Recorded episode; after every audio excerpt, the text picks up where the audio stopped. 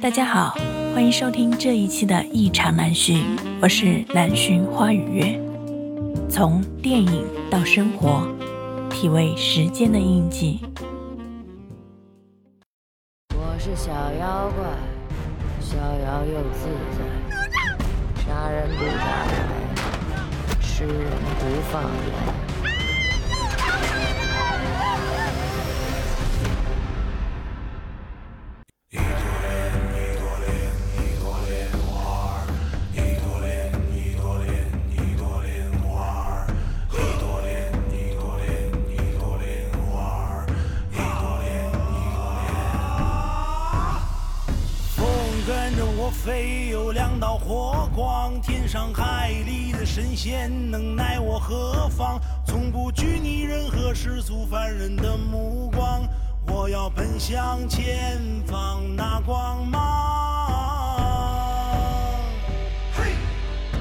今天非常荣幸的邀请到了三鱼粥铺的节目主理人林恩，来和我们一起聊一聊《哪吒之魔童降世》这部电影。林恩来和我们大家一起打个招呼。我是小妖怪，逍遥又自在，杀人不眨眼，吃人不放盐。大家好，我是三鱼粥铺的林恩。怎么突然一说哪吒，我就放飞自我了？真的是，你知道我为什么请你来聊这一期节目吗？特别想问你，就是你为什么会找我来聊哪吒？我觉得是你非常像他。我这么说你会生气吗？我感觉你就是个魔丸，我非常高兴你能看到我，看到我的本质。我我就是这样的，就我感觉我自己和你的话，都感觉自己灵魂里面有个哪吒住在里面，就是一个魔童。对啊，我妈就说我从小到大，你那个叛逆期是不是过不去？你为什么都叛逆？你老叛逆，为什么要叛逆？就是我我虽然这么大岁数了，他还要说我叛逆，我其实有时候不太理解。后来想了想，或许吧。那我们先来聊一聊关于饺子这个导演。其实我自己本身是对这个人是挺敬畏的。他是之前在那个华西这边读大学啊，他是学医的。然后他自己下来了过后，然后学了玛雅，自己在家里做了三年的动画，打打个大西瓜，然后拿拿了无数的奖项。我当时其实是见过他的，因为我们我们之前做动画的时候，我也去去到了他们公司。然后其实对于这部影片的话，哦，你还见过他是吗？哎，他其实本人的话跟那个采访的时候是差不多的，时常都穿着他的那个白色和红色条纹的那个 T 恤，就很随性的一个人。是不是搞动画的人都那样？就是比较关注于自己作品，不太关注于对外，而且他们其实对外的机会也没有那么多，就是对外的机会是其实挺挺少的，然后就是对机子的时间会比较多一点。然后他这个人还是挺轴、挺内向的，属于那种不太爱说话吧。因为当时我去到的时候，他说就是没有没有提到过说这部影片，但是后来是知道是这部影片嘛。第一次看到就是哪吒这个影片的时候，我其实很讨厌这个角色，你不觉得他很丑吗？很多人不觉得吗？为什么不觉得？不觉得挺可爱的吗？就对吧？就是一黑眼圈，然后看上去很坏坏的那个样子，就很丧，然后很坏，然后就是我觉得我我觉得我我特别想成为那样的一个，就外表能够给人那种感觉，不用非得整天就是端着个淑女范儿，然后还什么办公室啊什么什么 office lady 是吧？就是那种白领那种。但是我内心不是那样，所以我觉得他要是这种出来，我觉得挺好，让我想去捏一捏他的脸啊，好可爱。所以你为什么那么讨厌？我讨厌他，我就讨厌他的那个黑眼圈。我说第一印象就是这这这孩子没睡醒吗？那个叫什么叫什么黑化妆是吧？就是你得黑化的时候都是要么就你看那些那个电视剧里头不都是只要一黑化就眼线就加粗了吗？就是那意思。听到对他的了解嘛，他说这个的这个角色拿给他设计了两年。然后一共出了六十六个版本，我想他六十六个版本，然后做出来这个东西，我确实不能够接受。整个影片的主题就是打破成见，然后扭转命运嘛。其实我觉得这一点的话是有他对他自己的那种写照。就他本身之前他学医，然后他出来做动画的时候，面对的大家的那种成见还是挺多的。确实，我觉得这个影片里确实他有一条主线，其实就说的是成见，就每个人的成见都有成见，就是所有角色身上都有成见。我觉得特别特别深刻，就不能说他表现的有多深刻吧，但是说他这条线对我来说，觉得还是以前一些动画片里是没有看到的。就是说成见就像一座大山嘛，我记得当时里面有一句话。我觉得印象里面比较深刻的就是里面有一个角色，就是长了一个那个大块头嘛，然后发出那种嗯、呃女生的那种尖叫声。其实每一个就是剧情的转换的时候，这个人物都有出现，你有没有嗯注意？我我现在可以学他的姿势，你们看不到，但是我把手夹起来了。啊，哪吒，是不是那个？对对对，嗯，对，然后就是属于那种，嗯，其实就是那个敖丙出来的时候，我就觉得哇，这个真的帅呆了。伪光正的一个形象。所以他其实每个每个里边，他我觉得他就是说，你就说你你像你刚才说的那个，就是呃很壮，但是说话声音很尖细的那个那个形象。然后还有，我觉得他是老幼妇孺各种各各找了一个例子。你比如说那那样的，还有一个就是一个像组长那样的一个老爷子，他看不清楚，对吧？对拄拄个拐棍那个吧。对，嗯然后就是每次跟李大人说话的时候都不知道冲着哪儿啊。李大人，啊对就对。然后还有就是那个那家三那家三口也是，因为他那个他其实把这几个形象代表了他百姓的一种一种形象嘛，对吧？然后嗯包括像申公豹也是一个，也他其实是用他的嘴每个群体的代表。对对对，就是你你代表自己的群体，你你是否接受自己和别人是否接受你，其实这个其实是挺重要的一个事儿，在这部剧里其实比较容易能拿到共鸣吧，就是成见。嗯，我觉得对于角色的设计还是挺大胆的，但是很聪明的一点，我是觉得他利用，比如说，呃，像大圣啊、哪吒啊那些这些人物角色，在我们就是本土文化里面都会有极高的那种地位，就别人会先入先入为主的有一个这种哪吒或者是大圣这样的初始的认识，然后比如说你像那种呃水淹陈塘关呀这些典故，大家是有一定的认知的，然后能够了解一些这些故事的背景，他会把他的那个影片里面融入到以前我们这些我们认可的英雄的形象，然后把它融入进去，然后再做改编。我觉得这一点是非常聪明的一点。对他选题的时候就选了的是 IP 嘛，就是这种就是经久不衰的大 IP，就是一定会大家会很期待，然后你出来以后一定会有人喜欢，一定会有人骂他，但是我觉得总比你你你调出来一个你你大家都不熟悉的角色，接受度接受度会更高一些，对我是这么觉得。对，至少就是内心里面是认可这个东西的。嗯，反正孙悟空跟哪吒这嗯两个角色是，我觉得是至少在我童年来说，是没有人能够超越的吧？就这两个角色，就没有人能英雄吧，是我心中的英雄。我是觉得，尤其是大圣，对吧？就为什么之前大圣，对大圣归来那么燃，然后哪吒为什么大嗯家都觉得那么燃的原因，是因为其实它可以反映我们内心的一些东西，就是我们没有的，但是它表现出来的一些。就还有就是，比如说我们七九年的那部《哪吒闹海》，你有看过七九年那部《哪吒闹海》吗？我这么跟你说，我那个出国的时候，我字典都没带，就因为超重，我把字典扔出去了。我还是带了一堆 DVD、VCD 碟出去，里面有一张就是七九年的《哪吒闹海》，那是我最喜欢的动画片之一，嗯，最喜欢的，那就是印象特别深刻，也特别喜欢的那种。就是特别太特别了。就是我觉得我，嗯，你想想我我留留学出国的时候，我身边带了的东西就是一套漫画和一堆 VCD 碟，里边就有一张唯一的就是国内的动画片就是这个。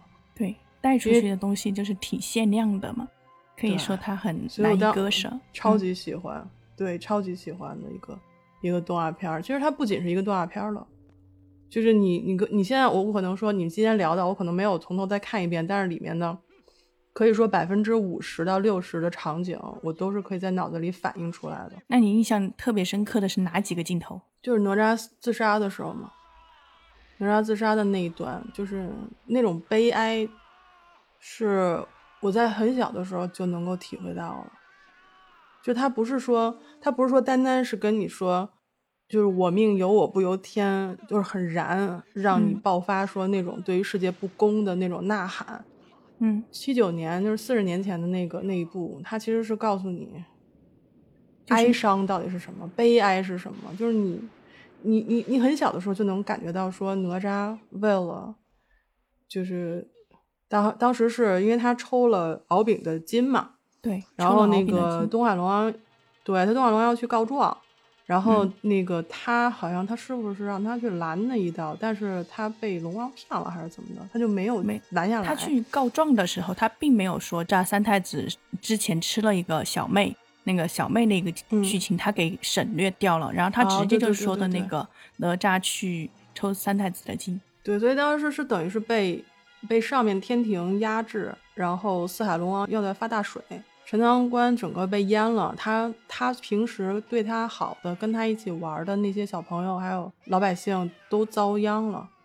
然后那个时候他父亲想要说杀了他，但是下不了手，他的那个枪和就是风火轮都不在，他的武器都不在，那怎么办？乾坤圈，对，嗯乾坤圈不在，那怎么办？到最后他只能一死。就那个时候你没有办法，你那个路已经叼着那个他的兵器来了，但是白鹤也在路上，但是没有给他这么多时间，他最后就，我就永远记得，逼上绝路了。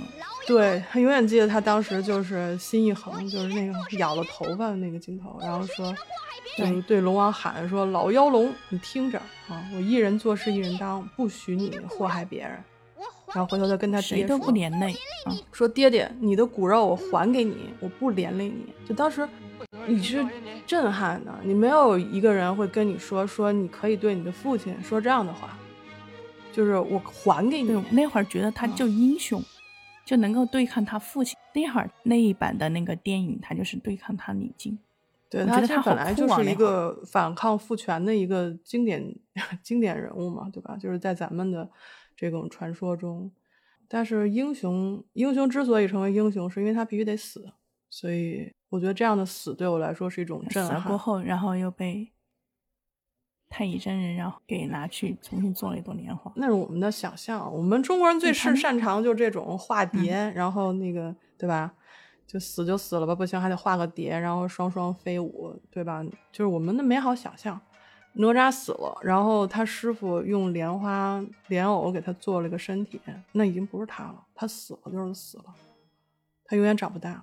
嗯，其实他从出生的时候，你已经就觉得这其实是一个不祥之物，怀了三年六个月，嗯对生出了一个这么个东西，就是那个肉肉球。他第一反应就是拿出他的剑把它给劈开啊！我是觉得现在这一部就是哦哪吒之魔童降世嘛，它里面会有一些剧情是致敬里面嗯七七九版的那个哪吒，然后他的那个把敖丙的那些武器，还有包括他那个管家，好像之前和那个一七九版的那个哪吒是一模一样的。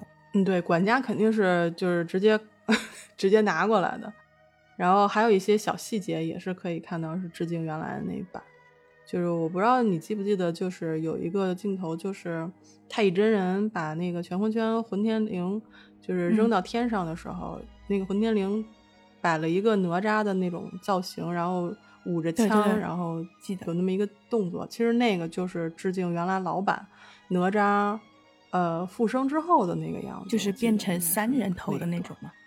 嗯，对，就是对他那个，就是他舞枪的那个动作是是是致敬七九的，七九那个动作就是那样，就是抡着枪左右晃，就是用脚踢的那种，就是其实是致敬那个时候，我印象特别深。我有发现，就是他出来的那个海报，很多海报都是他成年版那个形象，但其实他在预告的那个海报里面，他小的那种哪吒没有变身之前的哪吒出现的频率并不高。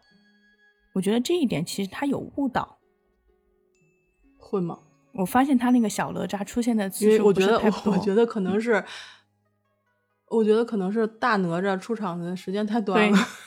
就整个影片出现的就只有那么几几分钟。所以其实我对他这个设计并不是很嗯，很满意。说白了，就是哪吒，按理说他在这个呃新版的设定里面，他是三岁的时候，三年之后嘛，就是他嗯出生之后三年要遭天劫，所以他只有三岁。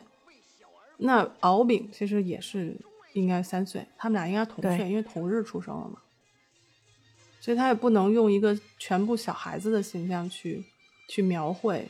那如果敖丙是设计成一个那少年人的话，那他只嗯是说，就说太乙真人你给他用了一个那个把他给锁住了，然后他才是那种形象。对他没有办法长成那样，嗯，所以他这个设定其实对我来说，我其实是不太那什么，我可以吐槽他吗？可以，可以，可以。就是我觉得是为了贴合市场的需要，就是你不能让个小孩儿在那儿一直喊蹦跶，对吧？你嗯你要对你跟那个对你至少跟呃敖丙，你是要有一个同同龄同龄的人站在一起，看着还是比较 CP，嗯，就是有那种冲突。那如果你让个小孩儿的话，我不知道是不是因为市场的问题还是怎么的。其实它这个这个新片子里好多地方都是为了贴合市场，为了让更多的人能够认可。是觉得有些不合理嘛？嗯，也不能说它不合理，嗯它一定是合理的，一定是那个创作团队认为是合理的，它才会出来。一定是因为合理，所以大家才会很多人会喜欢。但是因为我对于四十年前的那一部，这七九年应该是四十年前了，对吧？对，七九年那部太爱了，所以我可能就会作为一个令人特别厌烦的那种原著粉，也不能叫原著粉，反正就是那种你知道吗？就不不太待见这一部，我能这么说吗？会被人骂死吗？啊，你们不要去找我。可以。没有，我也特别喜欢七九年那一版，因为我当时就是看到他抹脖子那那一嗯个画面嘛，我那会儿还存了一本就是那个关于哪吒闹海连环画的嗯图书，买了一本，然后我也照着那个画，我还画了几张，所以我就觉得从他出来这部影片，从他出来开始，我就很嫌弃，很嫌弃那个魔童。对我我都没有第一时间去看。其实对国漫我是一直特别支持你，无论你弄成什么样，只要你不是抄袭，我都看。我对你没有那么多的要求，就觉得包容性很大都包容。但是就是你不能对我虽然包容你，但是我也希望大家能够进步嘛，对吧？就是很多时候，因为七九年的那一部，他用一个小时的时间讲了一个特别完整的故事，然后这一部大概是一个半小时吧，其实七九年的那版，它其实是用一个小时的时间讲了一个特别完整的故事，但是新版的话，它是一个半小时，但是因为要塑造两个主角，或者说更多的一些主角，所以它这个嗯。故事其实没有讲的特别好，就比较遗憾。但是它特效是真棒，特效是真棒。特效是好的，这个技术方面我是觉得认可的，但是剧情方面，你比如说就是说这个魔童降世也好啊，或者是就是后面的那个姜子牙也好，其实我觉得它技术是达到了，就是剧情上面我觉得是断节的，就包括说就是姜子牙它里面，它其实那些剧情啊也是我觉得是不连贯的。那我命我命由我不由天，我我觉得只是记住了这几句几句嗯。话而已，并没有从就是内心上面去感动到他的那些点。对，就是如果说是真的要是聊这个就口号的问题，其实新的这版里边呢，“我命由我不由天”，他这句口号虽然很燃，但是他没有办法像七九年的那一部那种悲伤、那种悲哀带给人更多的力量。就是虽然我们在呐喊，但是我们这这部片子里没有说我们到底为了什么去呐喊。你心底的那一股劲儿到底是什么？不是说这个世界对我不公，然后我出生就是怎么怎么样的，别人对待我怎么怎么样，我不服就完了。你不服完了呢？就是你喊完了呢，你能做什么呢？这个其实他并没有带给人过多的这种思考。我觉得这个时代真的需要更多的这种深，就是深度的解读。就是说你怎么样能够让人看完了以后，不光是喊口号，还要更多的去思考一下。哪怕我多想五分钟，这个片子我觉得都值。但是我看完了以后，我该哭的地方我还哭。说白了就是，对吧？我我感动的地方我一定会哭，但是哭完了也就嗯完了。我没有那种看完老片子之后那种深深切的那种悲哀，让我觉得英雄末路的时候，就那种无可奈何。没有感触。嗯，就是说白了，我就觉得，就如大家都知道哪吒会死，但是就一九年版的没有死好。嗯，没有丝毫。怎么怎么解释那个没有丝毫？对，没有丝毫。就像我刚才说的，就是你英雄一定是会，英英雄的结局一定就是死。但是这种死的悲壮性和它能引发这个世间的人的和思考，就是叫什么共鸣，这个才是他对他死的意义，对他死的意义。但是这这一版的哪吒，他死了就完了，对吧？就这样就完了吗？就是你会觉得他就啊，就这样了吗？就完了吗？啊，他他对他几个转变其实是蛮生硬的，然后就最后被他师傅救了，然后。就就对着两个两个闪闪闪发光的灵魂说：“对，你们这个劫就渡过去了。”我我不觉得，我不觉得，我不觉得他是有他知道自己的命是什么。我不觉得他的力量是从他内心发出来的那种可以毁天灭地的那种力量。我我觉得我没有看到，我只看到的就是他所有的转变都是外面的刺激。嗯，他并不知道自己要反抗的是什么。而且他转变的特别突然，我觉得他包括就是他自己本身，还有就是敖丙当时就是冰压陈丹光的时候也是特别的突然。他怎么就是他说了申公豹说了一句话，然后他就把那个陈丹光给淹了？就我这一点，我其实也有点想不通的那种。我不懂，就是。一切一切，它的转变是需要，就是剧情推动，就是剧情需要。说白了，就是剧情需要你黑化到现在，因为一句话的触动，你就需要弄死这么多人。你之前为了保护三个人，你为了保护哪吒的这个你朋友的父母和师傅不被不被你在意志不清醒的时候杀死，你你是宁愿豁出自己的这个身份暴露的。但是后来，当你身份暴露了之后，你你就要对所有的这些百姓下手，我觉得这个这个转变是不是不应该是敖丙能够做得出来的？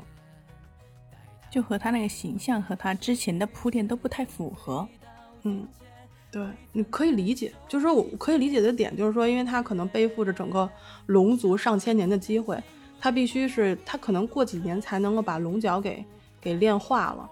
他能够参加这个战争，然后在这封神榜上封神，他们龙族才有可能离开那个龙宫。但是，我我不懂，就是看不懂，看不明白。我理解，但是我我觉得他没没没弄好，要求太高了，是不是？没有，我们不是那个编剧哦。还有一点就是，我觉得这个剧情里面，这个剧情里面，他这个版本的那个李靖。他愿意去为了那个哪吒去一命换一命嘛，自己付出他的生命，求那个符咒，然后去换哪吒的命，然后跟之前那个七九版的对比，七九版的就完全是他一个仇富。你对于这这种亲情的这种演绎，你觉得有没有什么关系啊那些的？或者说你觉得他就改编合情合理吗？嗯，我觉得他新版这个是为了符合这个时代要求，就是现在都是。对吧？要求这个，嗯，这个父母要爱孩子，孩子要爱父母，然后你不能其实脱离像这种，你看西方神话里面还有什么 弑父，对吧？就是我们不能，我们不能，我们坚决不能，我们要表示就是父母之间对孩子的爱。我觉得这是一个时代，就是我们市场要求的。就是说白了，我最恨的就是三个大字，就是正能量。他不敢，我觉得他是不敢。就是他也是说他是改变了一下，就是这个就是对父权抗争的这么一个这个点，他把它放成了一个父母亲情对亲子之间的一个关系。那个，我觉得我 我们俩聊这亲子关系好像不太合适。合适怎么不合适？都合适，谁不是爹妈生的？但是问题就在于原版它那里边其实是保留了。哪吒的那个就抗争父权的那那一面，而且而且李靖其实那个角色特别好，就原来那个，他是从始至终都是那么怂的一个人，就是一开始你看他块儿挺大的，然后他夫人三年多生下来一个肉肉球，他上去一刀就给劈死，说是那个妖怪，然后那个之后因为玉玉帝嘛，对吧？然后还有这个四海龙王对他的那个，说白了他官小，嗯。他官小，那不然怎么办呢？为了这么多人，他怎么办？为了他自己怎么办？那只能就是拿儿子命去填吧，对吧？儿子也孝顺，就直接自杀了。这这个我觉得是只能儿子他是从一而终的抚平那个四海龙王的心情。对啊，他怂是从一而终的，他这个但是新版里面呢，说白了也难，你怎么能让让这个父亲在两年之间，因为他第一年他是上天求福去了，对吧？他去拿那个就是那个叫什么，他去求人家去说怎么解这个天天劫，所以他第一年就不在家，然后只剩两年，然后这两年以后，他夫妻俩干了啥呢？就是把哪吒关在他他师傅那张图里面练功，然后我就醉了，对 我就醉了。练了两年功，还是在一个，就相当于他做了两年的梦。就是一个谎言。其实哪吒从出生到、嗯到死之前，都是生活在一个谎言里面，直到申公豹跟他说你是魔丸。但那一刻他也是，怎么会一个突然一个陌生人出来跟我说一句话，我就信呢？对啊，要我我就弄死他，对吧？跟谁说话呢？对不对？你魔丸说对你魔丸怎么那么轻易就相信了呢？对吧？这真的要如我的性格，谁要说来说说我爹妈骗我说我不好，我先弄死他再说，不用管他其他的，我凭什么信你啊？你谁啊？所以他的性格是很别扭的，就是你真的是魔童吗？你你你生你生下来之后，我们可以举个例子，他原来是一个叫什么混混元珠是吧？就是那个混元珠本来是一个，哎、对他一个混球，元珠和那个灵珠和魔丸嘛，两个。对他本来是一体的你偷走了嘛嗯非给他分开，那是我把恶的部分就直接遗传给了，就给了哪吒。那哪吒他如果是魔童的话，他魔童的就是毁灭力在什么地方呢？我看到的就是整个片子里他都在拆房，就他的他的那种极具毁灭性，但也是外外界的刺激啊。就我觉得不够魔。就如果是我的话，我绝对不会 只拆个房。就我我想的是，干嘛要把它关起来嘛？放出来不好吗？嗯，控制不住。就是他，你如果说你用两年的时间去跟他说真相，我觉得不一定他不理解。但是如果说你用这几年的时间全部都在骗他，然后就是为了让他斩妖除魔，那这孩子是你家孩子不？就是你你你反映了那么多亲情，说让他活下来，然后让他活下来，就是爸爸妈妈都说我要让这孩子活下来，但是你让这孩子干啥？这孩子就是为了让你们去，就是利用他的力量去斩妖除魔吗？为了改变别人对你的偏见吗？为了让别人接纳你吗？我觉得这个其实我不能接受。就如果我是魔魔丸的话，我是没有办法接受。如果是现实中的林恩的话，我也不能接受。我不能把所有的东西就是建筑在一个谎言之上，一旦破碎的话，我谁也不信。所以他后面说他爹为了救他，然后说一命换一命的时候，我到底应该相信哪个？我瞬间就相信了我爹。这个东西，我觉得 他逻辑不太对。完了，我就是整整篇都在吐槽这部电影。对你这部，你这部放出去之后，你告诉他啊，有什么事儿找我。对对，我也很怂，对吧？大家就是对，反正为什么两年之后才聊这个片子？对，因为一九年如果聊的话，可能会被人揍死。对，因为它票房太高了。对，其实我，所以我现在终于 get 到你为什么要到这个两年之后再聊这个片子，嗯、风险小一点。因为我不喜欢他，我喜欢他那个性格，但是我不喜欢他那个形象。你觉得你自己身上有哪吒那种性格吗？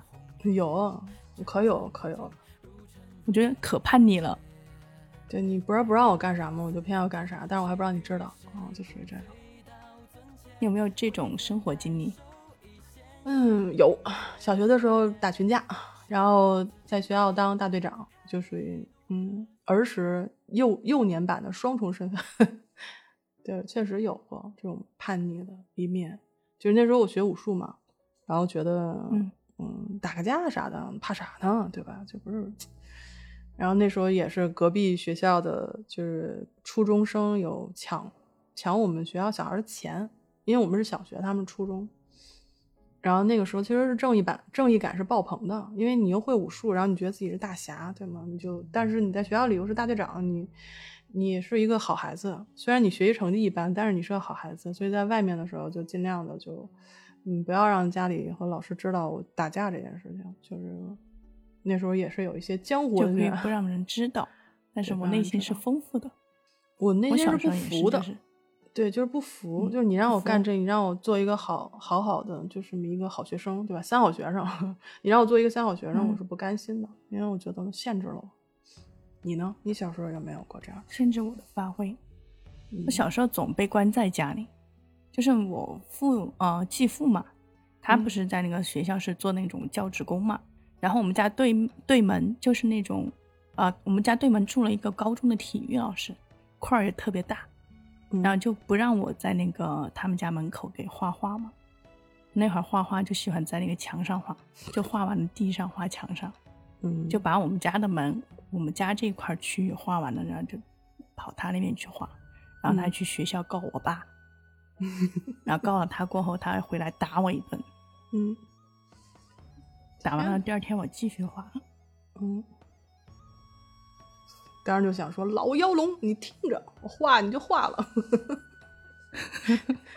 我小时候也被关在家里面画过画，因为那时候我是两岁就整托了。我不知道你知不知道整托，就是在幼儿园里，知道，嗯，星期六下午回家嘛，啊，对，星期六下午回家，然后星期一再给送回来，还是星期天下午再给送回来。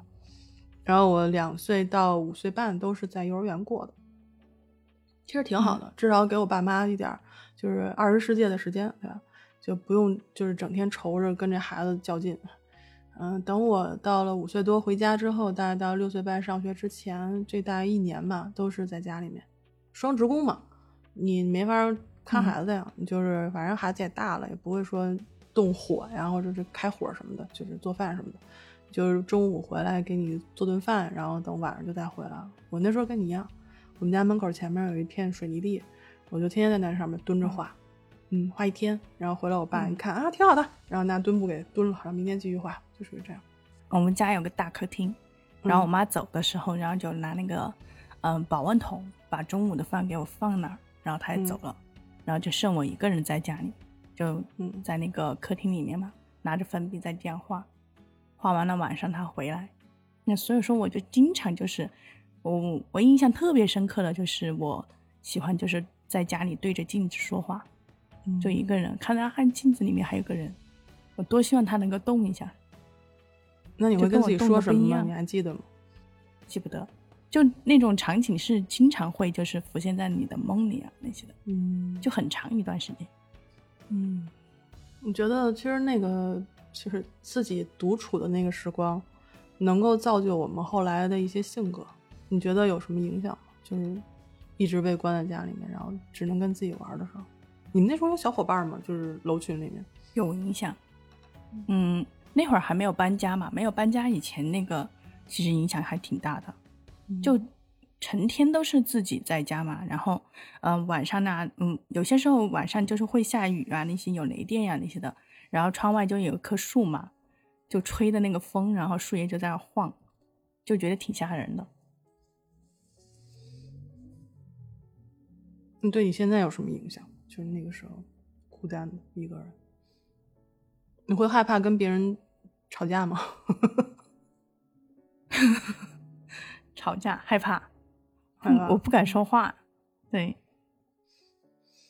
那你我刚才有听到，就是说，因为你你继父会打你，你会服他吗？不服，从来不服他。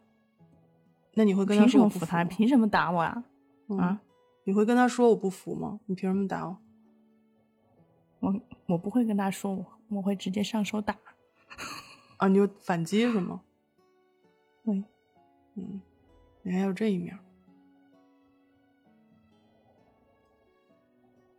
我觉得挺好。虽然是虽然有点以暴制暴啊，但是我觉得说咱不建议啊，不建议啊，就别没事别没事别打孩子啊，孩子也会回击的。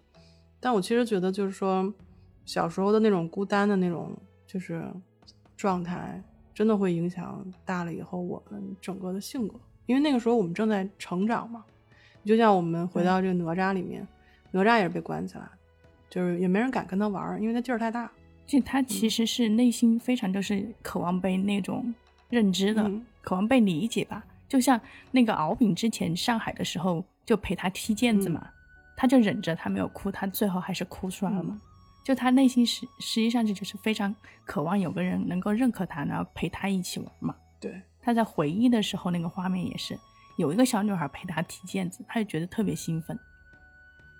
所以，所以被别人接受这件事情，还有被自己接受这件事情，我觉得是我们安身立命的根本。说白了，我是这么认为，也不知道你你会不会这么想。嗯，嗯，会有。哪吒我觉得是需要被自己认可吧。被自己认可是我们怎么说？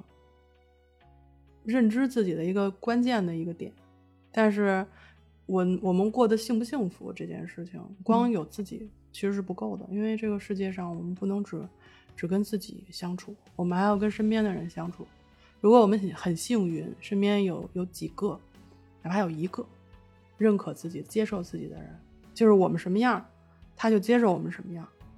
我哪怕有缺点，他也知道，就你那破缺点，这你改改吧。但是他也不会说烦你那点，就是说你你就你什么样，我就接受你。我觉得这个就是人生之大幸。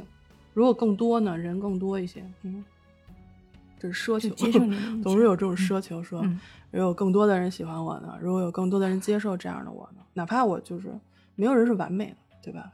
我缺点超级多，我缺点就属于那种就是 我妈看见就想说啊头疼的，但是就是说自己的孩子肯定就哎怎么都接受了啊，就该骂骂，该打打了，该罚跪罚跪了，但是这么多年没有矫正过来了，就哎提醒你一下，就不要这样了就行了啊。然后朋友呢，就是，哎，你你爱怎么着怎么着，反正你就是你了，你也就这德行，对吧？我们也不说什么，就是接受你。我觉得就我就挺幸运的，我生活中我父母接受我，我有几个朋友有接受我这个德行，幸运。嗯，对，我觉得被人被人接受也是挺重要的。就反正我朋友不多嘛，但是就是一旦是有朋友的话，他就是嗯，比如说十多年啊、嗯几十年的那种，嗯会比较长久。我不愿意去结结交一些人，就是我比较封闭。但是如果说我接纳别人的话，就是会比较嗯长久的。那你现在，比如说你现在做节目，你做播客，你肯定要接触更多的人，你会觉得紧张、恐惧吗？还是会有期待？有时候会，嗯，有一点恐惧，但是后来就是会熟悉一些，就会比较放放松啊一些。像比如说就是你呀、这些的，就我就会觉得有一种安全感。你对魔丸说你你有一种安全感，你一定不是灵珠，你内心到底有什么？你 你要给我展示出来。嗯，所以你内心肯定还是有叛逆的一面，对，是想要表达一些东西。所以你想通过就是这部片子，你想表达是什么？就是我南巡想对这个世界说什么？就觉得我还是有挺反叛的一面吧，可能会别人就觉得，嗯、会希望你是什么样子的人，我会表现的很，表现表现的别人希望的样子，但是其实内心是不一样的。我我就是一个世界，嗯很喜欢这句话。就无论我是什么样子，我自己是一个世界，我我非常的充足，我非常的丰富。你们看不到那是你们的损失，对吧？但是我其实我更愿意鼓励你去把自己的世界通过你的节目展现给你的听众，因为我一直认为，就是我刚认识你的时候，我觉得南浔是一个特别认真的人，非常有条理的人，但是呢，就是很太嗯文静。但后来我跟你聊了聊，发现你不止不只是只有文静的外表，其实你你 内心还是挺，就是有你自己坚持的东西的，有你对是非的这种定义的，有你想寻找的那个、想跟大家说的那个你们认识不到的我自己。对，嗯我觉得其实播客对对于你我来说，其实是非常好的一个一个怎么说载体，因为我是一个其实对世界没有什么就一个表达吧。对，就是我其实对世界完全没有没有想说的，但是逼得我好像开始慢慢学会表达了。你呢？你觉得播客对于你来说，节目对你来说，就是像你之前跟我说的一样吗，我觉得可能就是一个载体，然后可以通过这个东西，可以去表达一些东西。那你最想表达的是什么？我觉得，比如说对于对于一个人说的话，我觉得有些时候可能会，嗯，不太容易说得出来。但你通过节目可以说，对吧？对，我其实觉得我的性格和你有一些相似的地方，你觉得认同吗？我认同，因为我觉得我们心里都有不服的地方，就是对这个世界，我们看上去很文静，但是我们内心的不服，我们怎么表达出来？对啊，因为我可能比较敢说，不怕得罪人。他们都说我很凶啊，我真的很凶吗？你要去问他，他们说对你真的很凶。所以我觉得，我觉得我可以理解你为什么来找我说这部片子，就是或许我可能通过某些方式，嗯、展示出来我心里不服，然后我说出来，我敢说，会让你觉得比较痛快嘛。是的，但是你自己呢？你自己如果因为这个节目其实是你的表达，所以我更想听你你说一说，就是你的期待，就是你会把自己内心中的不服放在你的节目里，就是表达出来，真的跟大家说，表达出来。我觉得这是一个长期的过程吧。就是目前的话，嗯、可能会比较偏弱一点，就说不会说就是说通过一期或者是两期这么样这样呈现一个嗯不一样的自己，就可能会是一个比较长期的，或或许通过每一个小点呀那些的，会表现的相对于完整的一个自己。同意，因为我也是慢慢通过一期期的节目，然后开始认识到，就是怎么说，让更加的认识自己。觉得我我自认为其实对自己还是挺了解的，但是通过节目之后，我发现哦，原来我还有这样的一面，我还能做这样的事情，我还可以这样的表达，我就觉得还不错。有不一样的那种情况，可以有不一样的发现。